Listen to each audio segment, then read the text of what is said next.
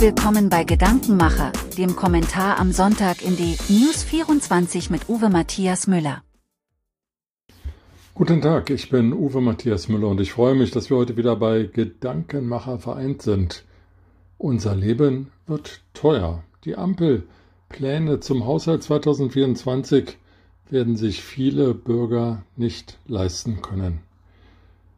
Es scheint unglaublich, jeder sechste Bürger in Deutschland, einem der reichsten Länder der Welt, ist armutsgefährdet. Während unser Land zu den viertgrößten Wirtschaftsnationen der Welt gehört und die Börse von Rekord zu Rekord eilt, wissen viele fleißige Menschen in unserem Land nicht, wie sie mit ihrem Geld auskommen sollen. 5,5 Millionen Bürger können ihre Wohnung nicht angemessen heizen. Viele ernähren sich ungesund, weil das Geld für gute Lebensmittel nicht reicht. In dieser Lage kommt die Ampelregierung mit 450 Milliarden Euro nicht aus. Der Bundeshaushalt 2023 ist nicht verfassungsgemäß finanziert. Im Haushalt im Haushaltsplan für 2024 fehlen 17 Milliarden Euro. 17 Milliarden bei 450 Milliarden eigentlich mathematische Peanuts.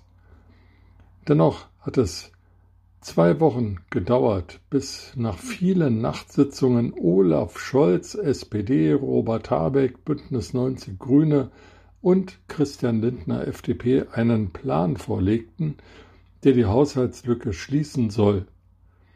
Während sich die drei Protagonisten für ihre Arbeit selbst feierten, wird immer klarer, dass alle roten Brandmauern eingerissen wurden. Der Ampelplan sieht Einschnitte im sozialen Bereich vor. Der soziale Ausgleich der Finanzierung der Klimawende ist weitgehend gekippt. Das Versprechen, keine höheren Belastungen für die Bürger zuzulassen, verpufft. Das Leben für die Bürger wird schmutziger und teurer. Die Ampelregierung sorgt dafür, dass sich viele Menschen ab Januar 2024 das Essen in dem Restaurant um die Ecke nicht mehr werden leisten können. Denn die Mehrwertsteuer wird allen Versprechen zum Trotz von 7 auf 19 Prozent erhöht. Das Vorhaben der Ampelregierung bis zum Jahr 2030, bis zum Jahre 2030 15 Millionen E-Autos auf Deutschlands Straßen rollen zu lassen, scheint bei aktuell nur 1,3 Millionen zugelassenen E-Autos extrem unrealistisch. Angesichts fehlender Stromtankstellen und der Warnung der Bundesnetzagentur bei möglichen Stromengpässen zuerst Wärmepumpen und Stromzapfsäulen abzustellen, sind E-Autos nicht besonders attraktiv. Und diese Vehikel sind teuer, sehr teuer. Deshalb förderte, die Ampelregierung jeden E-Autokauf mit mehreren tausend Euro. Damit ist jetzt Schluss. Heute. Von einem Tag auf den anderen. Überhaupt Strom. Er wird für die Bürger teurer, weil die Subventionierung der kostenintensiven Erneuerbaren zurückgefahren wird.